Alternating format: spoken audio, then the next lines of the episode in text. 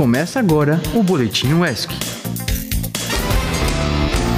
Alô, alô, ouvinte, você que tá aí sintonizado na Rádio UESC, eu já quero saber como estão as expectativas para novembro, hein?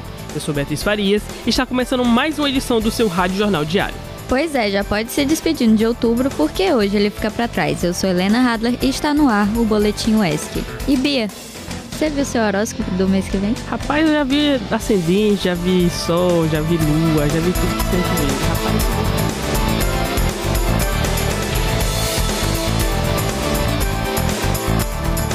Se liga só no que já rolou hoje pelo ESC.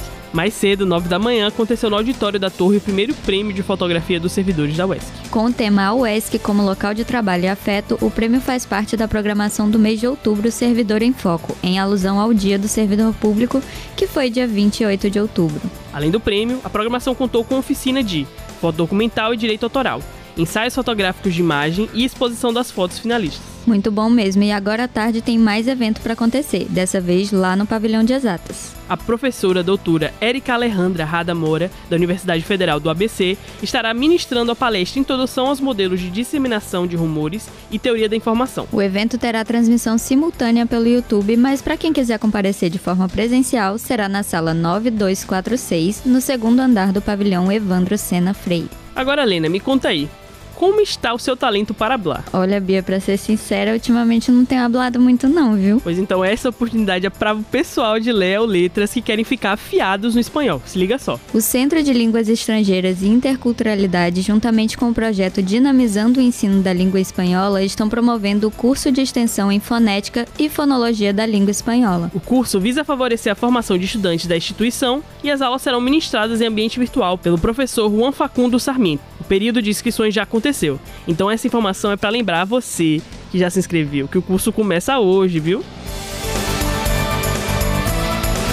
Agora vamos partir da UESC diretamente para a UFSB, nossa universidade vizinha, porque foram prorrogadas até o dia 6 de novembro as inscrições do concurso público para contratação de professores. São 25 vagas para os campos de Tabuna, Porto Seguro e Teixeira de Freitas. As informações podem ser feitas pela internet, via portal da UFSB, então, se você está apto ao concurso e tem interesse, aproveita que tem mais uma semana para se inscrever. E já estão abertas as inscrições para o evento Portal do Bicentenário, primeiro seminário internacional 200 anos de escola pública no Brasil. A submissão de trabalho vai até o dia 15 de novembro e o envio de pesquisas para a exposição no Varal de História poderá ser feito entre os dias 6 e 9 de dezembro. Os trabalhos aprovados serão lançados em formato de e-book e mais informações você pode conferir no Instagram, arroba Portal do Bicentenário. E no dia 13 de novembro vai acontecer o workshop Divulgação Científica nas Redes Sociais, com a professora mestra Manuela Mairink, que é doutoranda no programa de pós-graduação em Comunicação Social da Universidade Federal Fluminense, a UF. O encontro acontecerá de forma virtual pelo Google Meet às 19 horas e as vagas são limitadas. A taxa de inscrição é de R$ 29,90 e mais detalhes sobre o workshop e sobre as inscrições é só dar uma olhada no Instagram, arroba Manu Mairink. Mairink se soletra M-A-Y-R-I-N-K. Tudo junto. Agora notícia para o pessoal de Ilhéus. Na última quinta-feira aconteceu uma reunião com o titular da Secretaria de Serviços Urbanos, SEXURB, João Aquino, o coordenador do setor de limpeza de praias, Job Albuquerque, o professor em Direito Ambiental da UESC, Guilherme Júnior, e o secretário executivo do CDS do Litoral Sul, Luciano Veiga.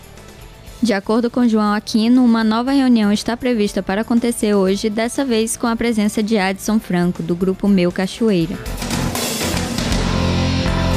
E agora uma nota rápida para você, frequentador do RU. Devido a um vazamento de gás ocorrido no restaurante universitário, a empresa Café Sabor cancelou o café da manhã e o almoço. Esperamos que essa situação seja resolvida em breve.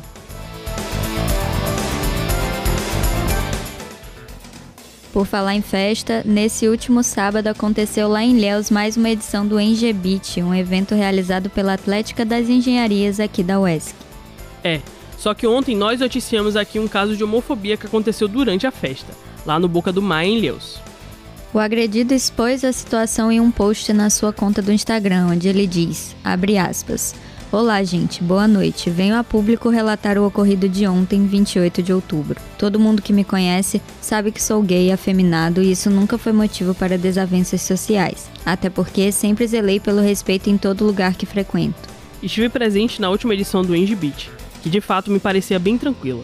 Estava bebendo com meus amigos, música rolando, até o momento em que um funcionário de uma empresa esbarrou em mim, me olhando de cima a baixo e me intimidando. Virei para ele e questionei: o que foi?